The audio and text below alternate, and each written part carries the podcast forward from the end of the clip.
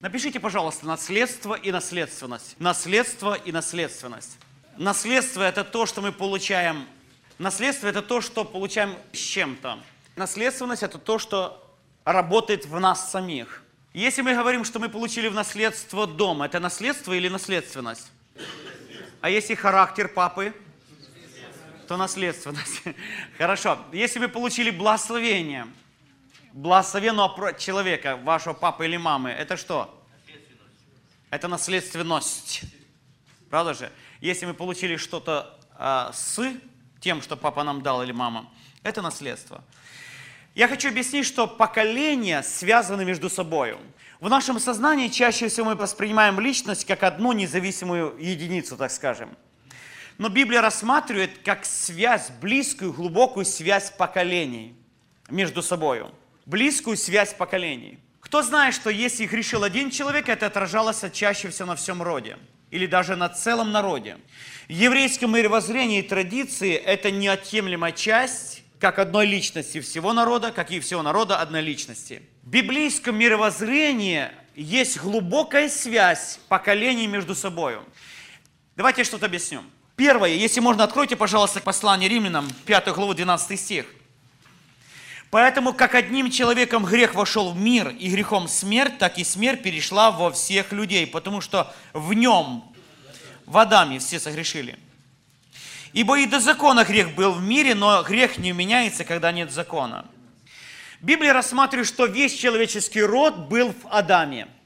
И когда Адам согрешил, мы стали сопричастниками результата падения Адама. Говорит ли Писание, что Левий принес десятину, будучи в чреслах Авраама, когда он дал десятину Мелхиседеку? Хотя до Левия, восстания священства, еще было я не считал сколько, но, думаю, больше 500 лет. То есть Писание рассматривает поколения, тесно связаны между собой. Вторая истина, что жизнь одного поколения очень сильно влияет на последующее. Жизнь одного поколения очень сильно влияет на последующих. Допустим, как получил благословение Левий, который от отца не получил благословения вообще. Три первые сына не получили благословения по своим преступлениям. Тогда помните, два сына Иосифа стали вместо двух старших сыновей, а третий сын не получил благословения вообще, земного благословения. И вот когда было идолопоклонство в пустыне, там колено Левия не поклонилось идолу. И Бог взял это поколение в удел, как священнический род. И Он дал в законе, чтобы все 11 поколений делились своим благословением с этим коленом, коленом Левия. А колено Левия делилось духовным благословением со всеми остальными коленами. Итак, первое, чтобы понять, есть наследственность всеобщая для всех. Мы были все духовно в Адаме. Согрешая Адам, мы все терпим его результаты, его падения. Мой вопрос, если вы правильно меня поняли, скажите, сколько было грешников, например, до Моисея, согласно закона? Сколько было грешников до закона? Ответ – все. А сколько было преступников? Один. Адам. Итак, мы несем персональную ответственность за грех Адама. Ответственность. Повторите слово «нет». Я повторю еще раз. Мы несем персональную ответственность за грех Адама? Нет. А мы несем на себе результаты его греха? Я хочу, чтобы эту мысль повторили, потому что взаимоотношения поколений, вот эта мысль ключевая – мы не несем ответственность за грех предыдущих поколений, но мы несем на себе результаты их преступлений. Это несправедливо, правда же? Это одна из вещей, которые постоянно праведники говорили несправедливо. Итак, Ной, у него три сына после потопа. Помните, Ной проспался от вина и узнал, что сделал над ним хам. И он, муж Божий, благословляет одного сына духовными благословениями, второго сына материальными благословениями, а третьего не сына, а внука проклинает. Ханаана, раб рабов. И заметьте, что в этих трех, двух мужчинах и одном, наверное, маленьком мальчике, я так думаю, что это мой был маленький мальчик, возможно, это был вообще грудной ребенок, это было после потопа, правда же его еще не было до потопа, может быть, это вообще грудной младенец, я не знаю, это маленький мальчик, который наследовал проклятие, суд – со стороны дедушки. И как вы думаете, в этих личностях заключалось миллионы людей, на которых распространится слова, пророческие слова? Ноя? История говорит, что да. Итак, рождаются мальчики через 50-100 тысяч лет. У одного, второго и третьего. И они по наследству наследуют разное благословение. Почему? Потому что связаны между собой. Следующая наша будет тема как раз благословение и проклятие в наших устах. Они есть то и другое. Но мы сейчас говорим о связи поколений между собой. Я приведу еще несколько примеров, когда мы говорим сейчас о наследственности, именно наследственности. Пожалуйста, откройте книга Исход, 20 глава, 5 стих. Кто знает, что за грехи оккультизма написано, следует наказание до третьего и четвертого рода. Это книга Исход, 20 глава, 5 стих. Но Второзаконие 7.9 говорится, что следует благословение по наследству до тысячи родов. Итак, первое, что мы чаще всего, жители третьего тысячелетия рассматриваем человека независимо от родства. Слово «независимость» – это одно из самых, наверное, распространенных в устах человека. Но я хочу сказать, что слово «независимость», насколько я изучал Библию, нету в Писании ни его производного. Наоборот, Бог создал человека зависимым и от себя, и друг от друга. И Писание рассматривает одного человека как неделимую часть от своего родства – и в целом от человеческой расы. В духовном плане мы зависимы друг от друга, как члены тела, нашего тела, зависят от остальных. Так учит апостол Павел. Есть общая наследственность, которая передана от Адама. Что нам передано от Адама? Четыре хотя бы вещи. Первое, передан статус раба. Мы, рождаясь, рождаемся рабами. Почему? Потому что когда-то Адам впал в рабство, и весь род человеческий в нем стал рабами. Второе, мы рождаемся грешниками, с греховной природой, законом греха и смерти внутри нас. Третье, мы рождаемся на эту землю по Адаму, помните, с законом не только греха, но и смерти. Почему мы рождаемся рабами? Потому что рождаемся от рабов.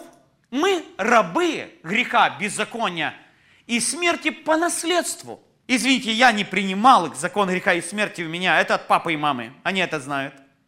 Но в жизни человека есть еще добавленная, как я называю, наследственность. Я приведу несколько примеров. Откройте, пожалуйста, Первое царство, первая книга царств, вторая глава, с 30-32 стих. Здесь говорится о Илии, о его негодных сыновьях. И Бог, когда говорит слова суда, Он что-то говорит Илию, 30 стих. Выше Он говорит, человек Божий Илию, что Он избрал его и поставил, чтобы он был священником. Дальше Бог говорит слова порицания и выносит приговор. Посему так говорит Господь Бог Израилев. Я сказал тогда, дом твой и дом отца твоего будет ходить пред лицом моим вовек. Но теперь говорил Господь, да не будет так, ибо я прославлю прославляющих меня, а бесславящих меня будут прославлены. Вот наступают дни, в которые я подсеку мышцу твою и мышцу дома отца твоего, так что не будет старца в доме твоем. И ты будешь видеть бедствие жилища моего, при всем том, что Господь благоволит Израилю. И не будет в доме твоем старца во все дни. Кто понимает, что случится со следующими мужчинами в этом родстве? Они будут все умирать в рассвете сил. Во все дни жизни твоей. В доме отца твоего. Возможно, представьте себе, мы рождаемся внуком или, или правнуком. Мы обречены умереть в расцвете сил. Почему? Потому что родовой суд или суд над родом, заработанный пра-пра-пра-пра-пра, он стоит над этим родством. Я знаю, что вы, служители, встречались с таким родом проклятия, что, особенно мужчины, умирают примерно в средних ходах. Ко мне как-то обратился один молодой человек и говорит, у нас все мужчины умирают или 51, или 55 лет. Что такое? Все. Вот весь род, достигая этого возраста, умирает точно в это время. Говорит, через несколько лет я в этом возрасте. Я последний мужчина в родстве. Что мне делать? Я хочу сказать, что не все зависит от самой личности. Поколения связаны между собой. Передается как благословение, так и проклятие как успех, так и поражение, как наклонность, особое Божье благоволение, так и Божий гнев. Мы об этом будем говорить немножко позже. Одно хочу, забегая наперед, что во Христе Иисусе есть решение всех проблем. Но не все это осознали, и тем более большинство этим не воспользовались. Вот для этого мы и здесь. Итак, мы говорим сейчас о родовом проклятии. Давайте прочитаем еще один текст из Библии. Откройте вторая книга Царств, 21 глава. Вторая книга Царств, 21 глава, с 1 по 14 стих. Мы сейчас говорим больше о проклятии. «Был голод на земле во дни Давида три года, год за годом. И вопросил Давид Господа, и сказал Господь, это ради Саула и кровожадного дома его за то, что он умертвил гаваонитян.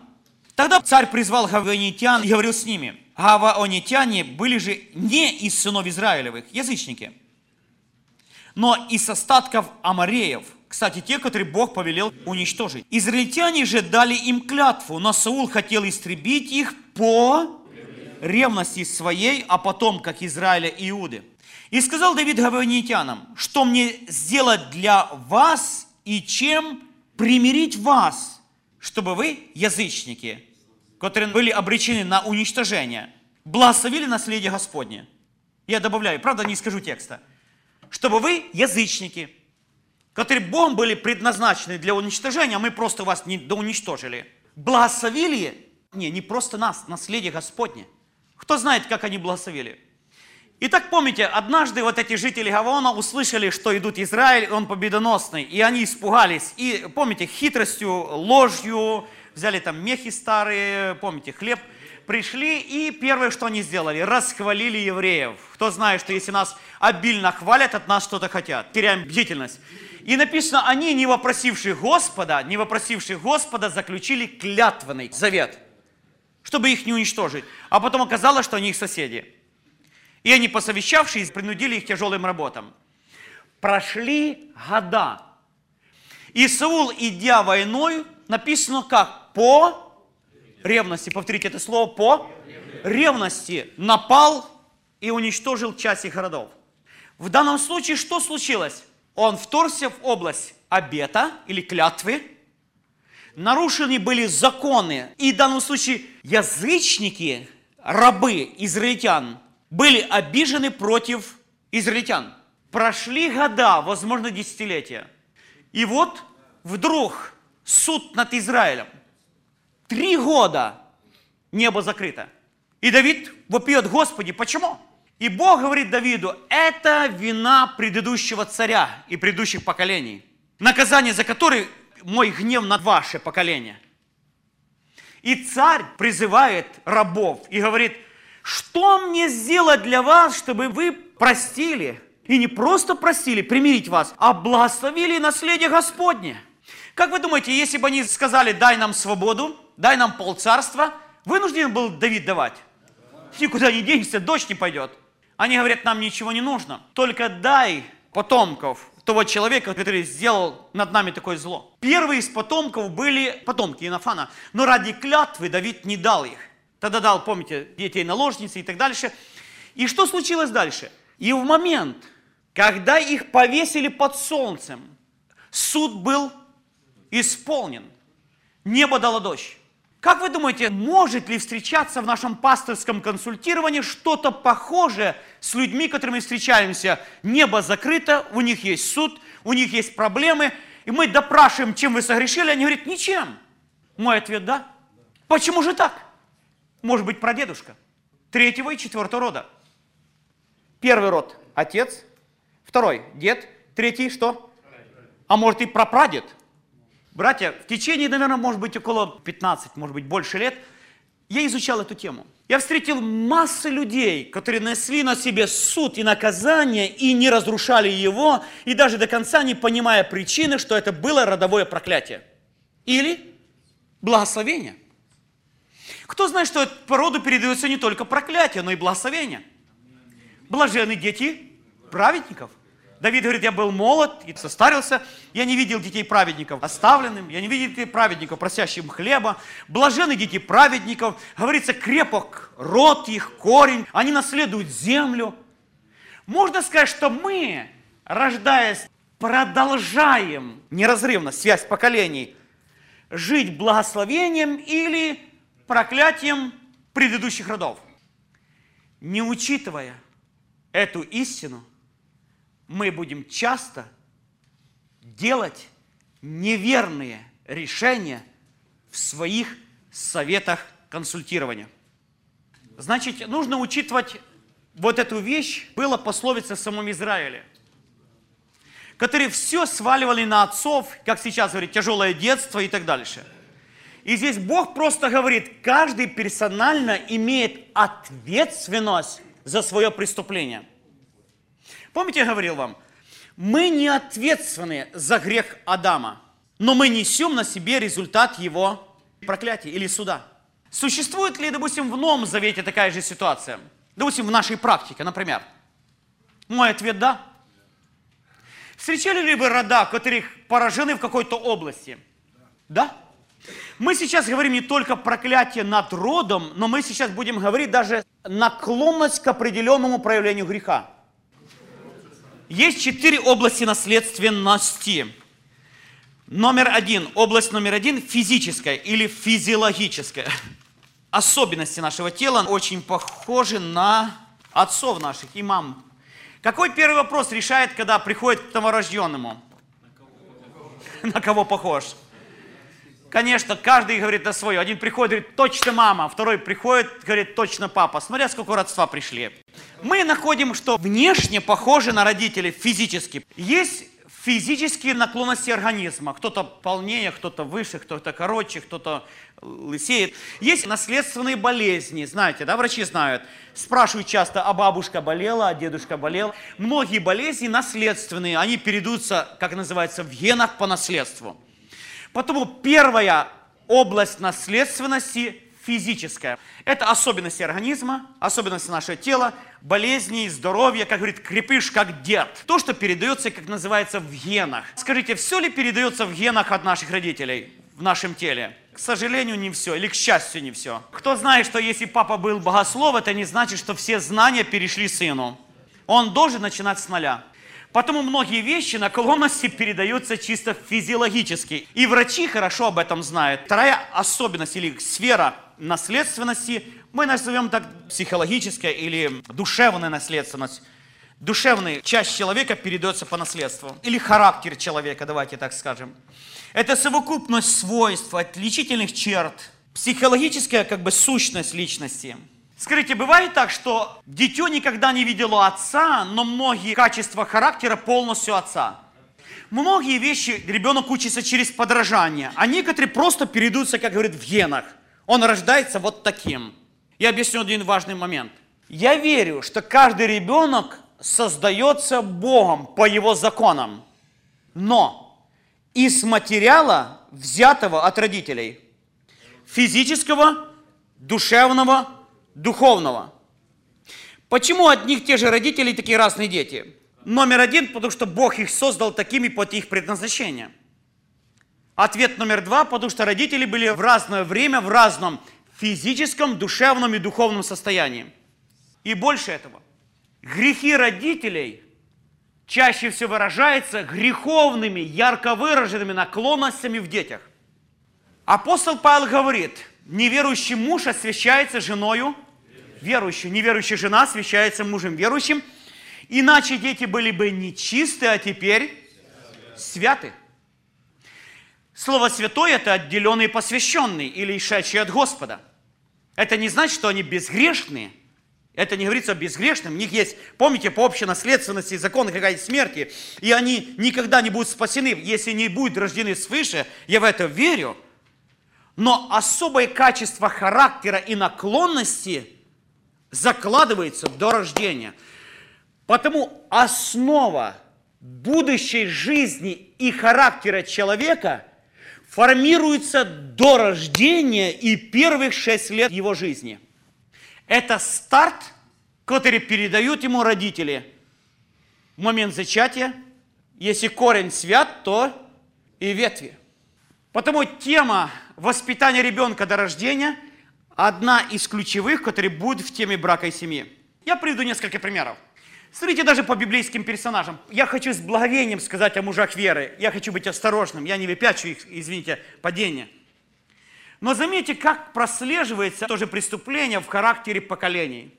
Авраам, Исаак, Иаков и так дальше. Я приведу один пример. Мне пришлось работать с одним родом. И дети там падали в одном и том же грехе. Я только был начинающий проповедник и изучал эту тему. Я любопытный, еще статьи, знаете, мне интересно было. И вот я что заметил, несколько между собой братьев и сестер, один род. Все до 1900 такого-то года дети не падали в грех. А с 1900 такого-то года все. Можно спокойно подойти к родителям и сказать, что вы натворили в 1900 таком-то году. Почему? По плодам.